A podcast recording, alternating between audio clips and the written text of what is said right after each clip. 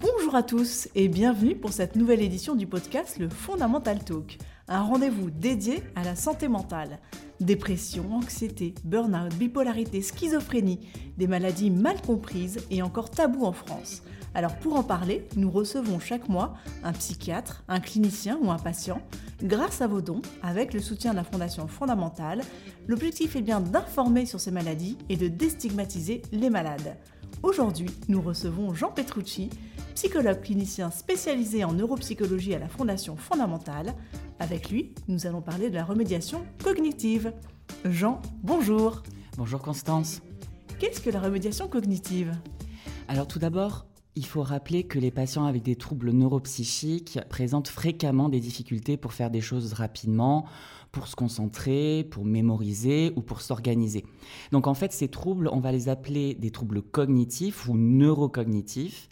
Et ces troubles, ils peuvent être présents parfois très tôt dans la vie, mais ils se développent notamment dans les périodes de crise, mais aussi ils peuvent persister en dehors des moments de crise et ces troubles, ils peuvent empêcher la personne de mener à bien ses études, son activité professionnelle ou même certains loisirs comme lire un livre ou regarder un film dans son entier. Et il faut savoir aussi qu'à l'heure actuelle, les médicaments euh, qui soignent habituellement les symptômes sont globalement peu efficaces pour améliorer ces troubles cognitifs.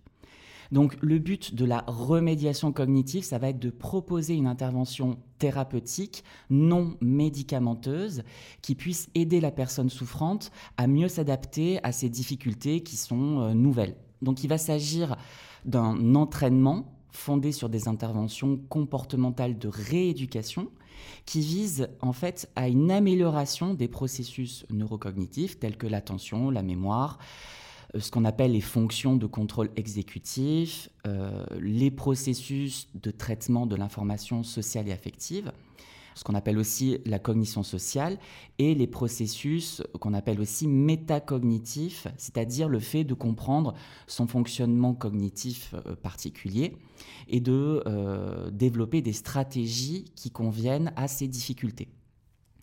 Donc l'objectif de la remédiation, ça va être d'améliorer le pronostic fonctionnel et d'avoir des gains durables et généralisables euh, dans les différentes situations euh, du quotidien.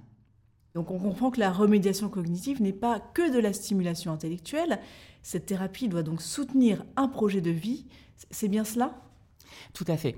On sait aujourd'hui que si on se contente de répéter des exercices euh, de manière intensive, euh, en fait, les progrès vont être de trop faible ampleur et vont être vraiment très limités.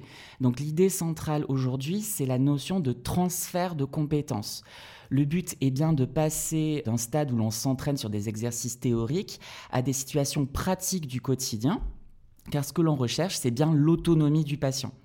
Le but, ça n'est jamais de savoir parfaitement réaliser des exercices euh, en séance de remédiation ou d'acquérir un nombre de connaissances euh, importants sur le fonctionnement cérébral. Mais le but, c'est bien que euh, la prise en charge ait un impact sur la vie du patient. Quel est le désir du patient?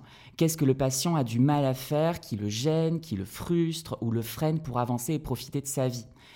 Euh, une situation fréquemment rencontrée, c'est la difficulté à se concentrer, par exemple, pour assister à un cours ou à s'organiser pour rendre les devoirs à temps, notamment chez les jeunes patients. Donc en fait, la remédiation aura ici pour objectif d'aider le patient à gérer sa concentration de manière à ce que le patient puisse poursuivre ou alors débuter une formation qui l'intéresse et euh, ce de manière euh, plus sereine et plus confiante. Et alors, pour quel type de trouble psychique peut-elle constituer une réponse? En fait, les indications sont euh, de plus en plus larges, et ça, c'est plutôt une bonne nouvelle. Elles concernent euh, au premier chef certains troubles psychiques euh, dont on sait qu'ils sont souvent associés à des difficultés assez importantes sur le plan cognitif, notamment historiquement, ça serait les troubles psychotiques et notamment la schizophrénie. Mais aujourd'hui, euh, les programmes s'adressent aussi à d'autres problématiques telles que ce qu'on appelle les troubles de l'humeur, que ce soit la dépression qu'on appelle notamment unipolaire, ou bien euh, les troubles de l'humeur qu'on appelle plutôt bipolaire, qui alternent entre phases d'excitation et phases de, dépression. Mais euh, la remédiation peut aussi s'adresser à certaines personnes qui ont des troubles du spectre autistique.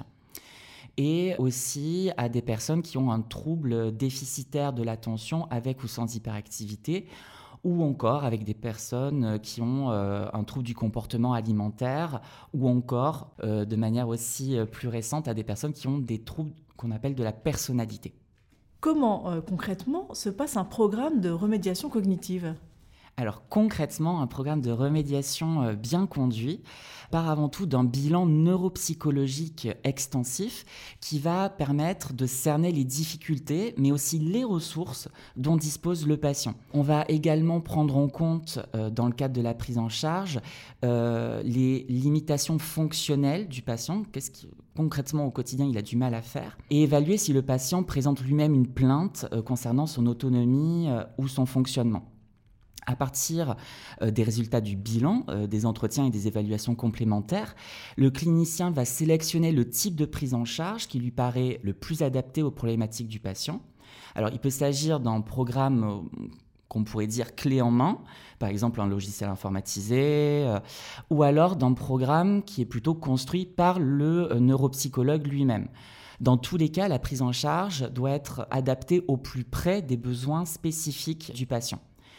Donc en pratique, un programme de remédiation cognitive, ça peut durer euh, de quelques mois après euh, de deux ans, voire même un peu plus, sous réserve quand même euh, d'une participation assidue du patient. Suivant la sévérité du trouble, des, des, difficultés cognitives, la durée de prise en charge pourra varier également. Une séance, pour donner un ordre d'idée, va durer habituellement entre 30 minutes, mais peut aller par exemple jusqu'à 1h30 en fonction du programme choisi. Euh, en fonction des modalités du programme, c'est-à-dire par exemple si c'est fait en individuel ou si c'est fait en groupe, et évidemment de l'état de santé du patient. Et alors les proches peuvent-ils être associés à ces thérapies? Alors ça, c'est une très bonne question. Euh, ça peut paraître surprenant, mais les proches ou ce qu'on appelle aussi les aidants euh, ne sont pas habituellement inclus dans les prises en charge, que ce soit d'ailleurs en psychothérapie ou en remédiation cognitive. Et c'est assez contre-intuitif quand on y pense, car les membres de la famille sont souvent en première ligne euh, pour aider les patients. Donc leur donner un rôle, s'ils le souhaitent évidemment, dans la prise en charge rééducative de leurs proches euh, souffrants a un, réel sens en fait. Euh, à telle enseigne qu'une étude euh, d'ailleurs a lieu à Montpellier en ce moment sur l'adaptation d'un programme américain de remédiation cognitive et où les familles sont incluses. Donc le but serait euh, finalement que, euh, in fine, les familles puissent aider leurs proches atteints, euh, en l'occurrence de schizophrénie, à identifier des stratégies cognitives les plus efficaces pour les appliquer aux problèmes quotidiens. Du coup, cette idée, elle est à saluer parce qu'elle a vraiment un caractère disruptif, elle est vraiment originale et il y a vraiment un caractère d'inclusivité qui est affirmé. Et alors, quels sont les résultats de ce type de thérapie cognitive?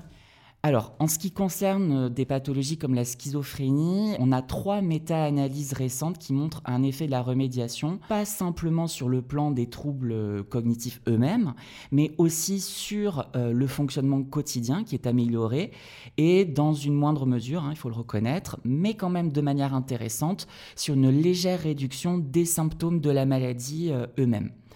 Concernant la dépression, on constate, concernant la dépression unipolaire, hein, on constate également des effets intéressants sur la concentration, la mémoire à court terme et la mémoire à long terme, et aussi sur des facultés qu'on appelle de contrôle cognitif, qui sont censées être un des cœurs de cible des troubles de l'humeur.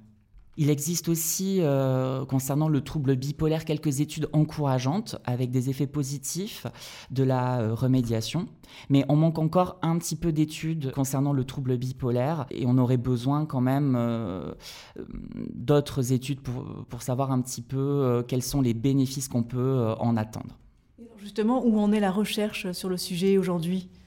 Alors, à l'heure actuelle, la question, elle est surtout euh, de pouvoir identifier ce qu'on appelle euh, en psychologie les ingrédients actifs de la remédiation cognitive. En fait, on ne sait pas encore exactement ce qui fonctionne dans la remédiation.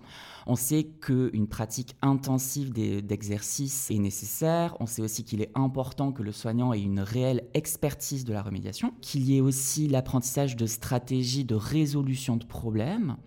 Et on sait aussi que le transfert des acquis au quotidien est un facteur important. Mais il semble aussi que d'autres éléments entrent en jeu, mais ils restent indéterminés à l'heure actuelle.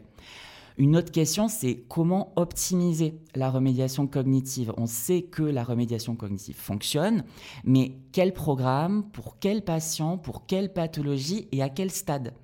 Et puis, combien de temps de prise en charge? Ça, c'est une question qui est compliquée aussi.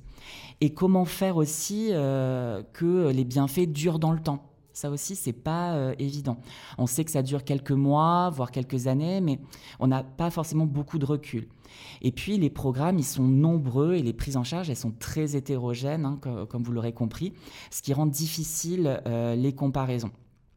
Il y a aussi une réflexion actuelle sur le fait de lier la remédiation par des euh, exercices, donc la remédiation cognitive, avec d'autres activités, euh, par exemple des activités physiques, donc euh, par exemple des activités sportives, ou bien des activités plus ludiques.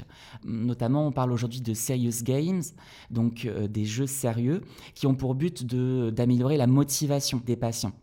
Et donc, aujourd'hui, on se dirige possiblement vers une espèce de synergie entre différents types de programmes de nature différente. Et puis, euh, il faut quand même euh, dire un mot de l'avenir de la remédiation qui va certainement passer par le recours à la fameuse réalité virtuelle, qui est en plein développement et qui offre vraiment de réels atouts pour favoriser le transfert des acquis au quotidien du patient. Et alors pour ceux qui nous écoutent, où pouvons-nous trouver ce type de thérapie Comment y accéder? Est-ce une pratique remboursée par l'assurance maladie?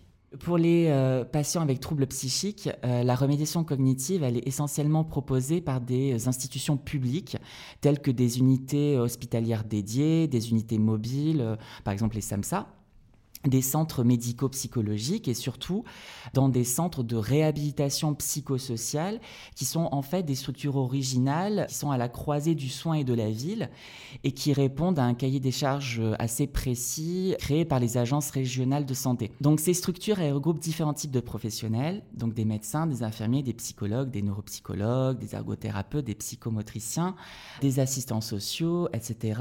Donc toute une gamme de professionnels qui vont œuvrer à la définition et à la réalisation d'un projet euh, personnalisé euh, d'insertion euh, professionnelle, ça peut être aussi un projet d'insertion sociale, en tout cas à un projet de vie spécifique à un patient donné. Et ces patients, ils vont être adressés par leur psychiatre traitant, par un courrier motivé au responsable du centre de réhabilitation. Et si l'avis est positif, que l'indication est confirmée, euh, le patient va bénéficier d'une évaluation assez euh, exhaustive hein, pour faire le point sur sa situation euh, particulière. Et après coup, il se voit proposer différents types de soins qui correspondent vraiment à ses besoins et qui seront effectués en ambulatoire. Alors il faut savoir qu'il existe une liste des différentes structures euh, qui proposent euh, ces soins de réhabilitation psychosociale. Euh, on peut aller chercher sur Internet centre et vous allez avoir toute une liste des structures dans toute la France. Et il faut savoir aussi que la remédiation cognitive, elle est prise en charge dans les structures publiques, évidemment, mais reste non remboursée pour ce qui est du libéral. Donc il faut savoir que ces séances de remédiation, elles ne sont pas non plus intégrées au dispositif public Mon Parcours Psy, qui n'a pas vocation à répondre aux besoins de prise en charge de patients avec des troubles neurocognitifs. Donc concrètement, ce n'est pas remboursé, c'est ça, actuellement par l'assurance maladie? Non, ce n'est pas remboursé. Merci. Un petit mot pour la fin? Alors, euh, c'est dur de choisir, euh, mais j'aurais tendance à dire que euh, la remédiation cognitive, il faut vraiment considérer que c'est une intervention thérapeutique essentielle pour les patients qui expriment des plaintes concernant leur fonctionnement intellectuel et qui sont gênés dans leur quotidien. La remédiation, elle doit être connue, elle doit être reconnue et réclamée par les patients et par leurs proches afin de permettre qu'elle se répande sur tout le territoire et qu'elle soit accessible au plus grand nombre. Merci Jean. Merci Constance.